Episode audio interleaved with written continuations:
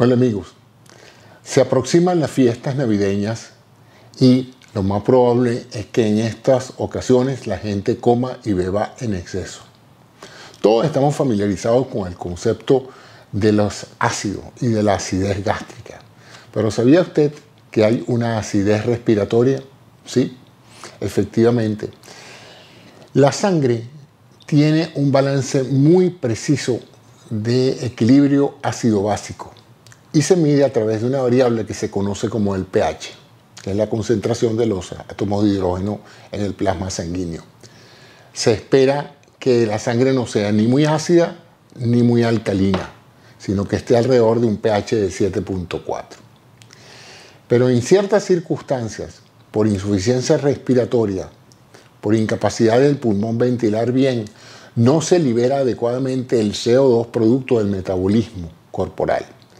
Este aumento del CO2 en los pulmones, dióxido de carbono como también se le conoce, se traduce en un aumento del CO2 en la sangre y esto produce acidez, es decir, una tendencia a reducir el pH de la sangre.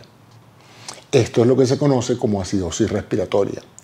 Y en estos meses, además de comer y beber en exceso, el comer pues, produce un llenado abdominal que hace dificultosa la respiración y la movilización y desplazamiento del diafragma para ventilar el pulmón.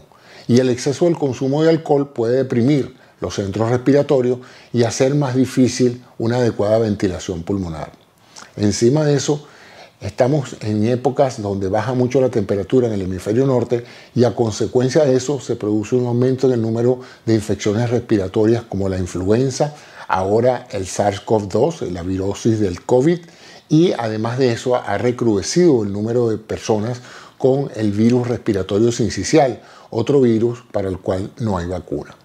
De tal manera de que en estos meses esa convergencia de comer, beber en exceso y la posibilidad de eh, infectarse con virus de estos respiratorios hacen bastante factible que en algunas personas susceptibles eh, se produzca una insuficiencia respiratoria que se traduzca en una acidosis respiratoria.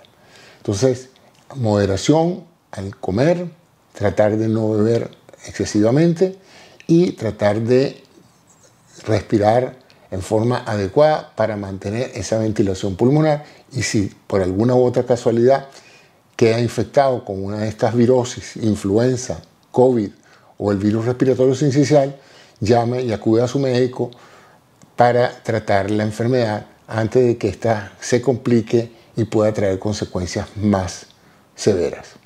Ese es mi comentario y que tengan todos ustedes unas felices navidades y un próspero año nuevo en este año 2023 que se avecina. Gracias.